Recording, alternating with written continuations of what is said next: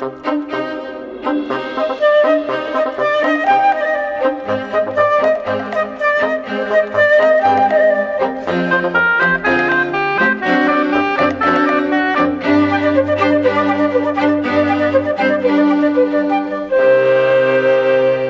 a evolução, algo aconteceu para que passássemos a ser humanos. E não foi porque somos bípedes, nem porque temos linguagem, cultura ou sentido humor, já que outros animais também têm.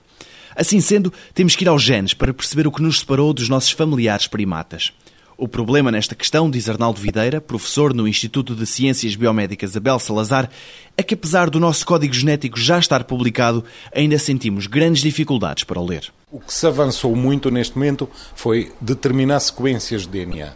Isto transformado, por exemplo, num livro, é um livro cheio de quatro letras, A, T, C, G, sob uma determinada ordem, e portanto são livros e livros e livros com essas sequências, é, é uma espécie de código.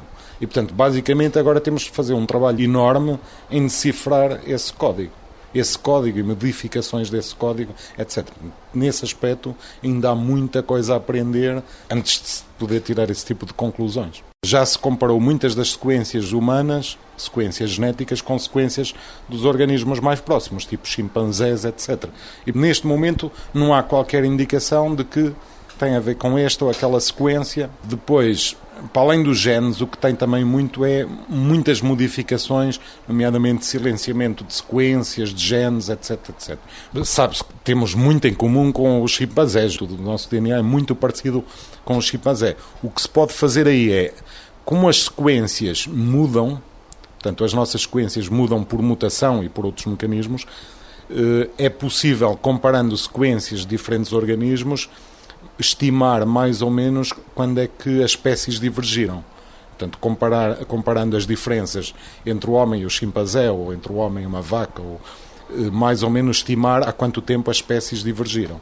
Não é muito complicado fazer, basicamente o que tem, existem programas de computador para analisar, basicamente tem que ter as sequências. Muitas vezes é difícil decidir em que sequências basear o estudo, mas obviamente se basear em diferentes tipos de sequências e tiver as mesmas conclusões, isso é uma indicação forte.